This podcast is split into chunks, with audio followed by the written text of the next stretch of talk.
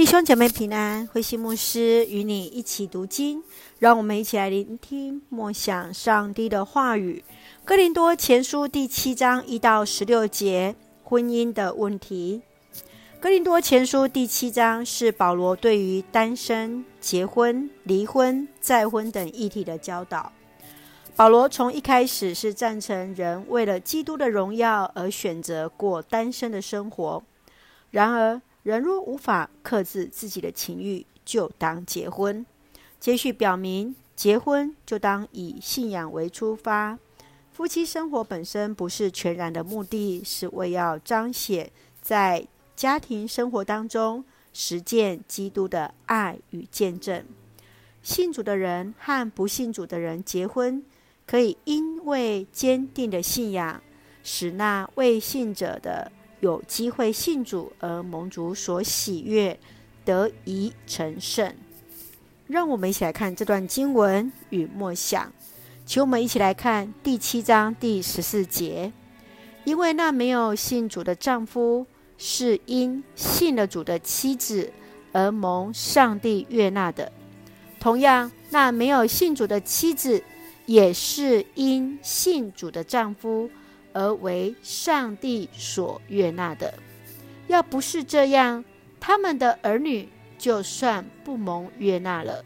事实上，他们是上帝所悦纳的。在犹太的文化当中，是男尊女卑，犹太人优于外邦人。保罗来提出，夫妻之间应该是相互的责任与相互的归属。信主与不信主的人结合的家庭，可以因此带领那没有信主的另一半得以认识上帝，进入在上帝的恩典之中。保罗更是勉励信徒：信主的妻子啊，你怎能肯定救不了自己的丈夫呢？信主的丈夫啊，你怎能肯定救不了自己的妻子呢？亲爱的弟兄姐妹，在教会之中，你会如何陪伴另外一半还不是基督徒的信徒呢？你会如何鼓励自己的另一半在主里信仰的成长？神愿主来帮助我们，一同陪伴在主里还不是信徒的另外的一半的我们的弟兄姐妹，一起在信仰当中陪伴。成长，愿主恩待赐福我们。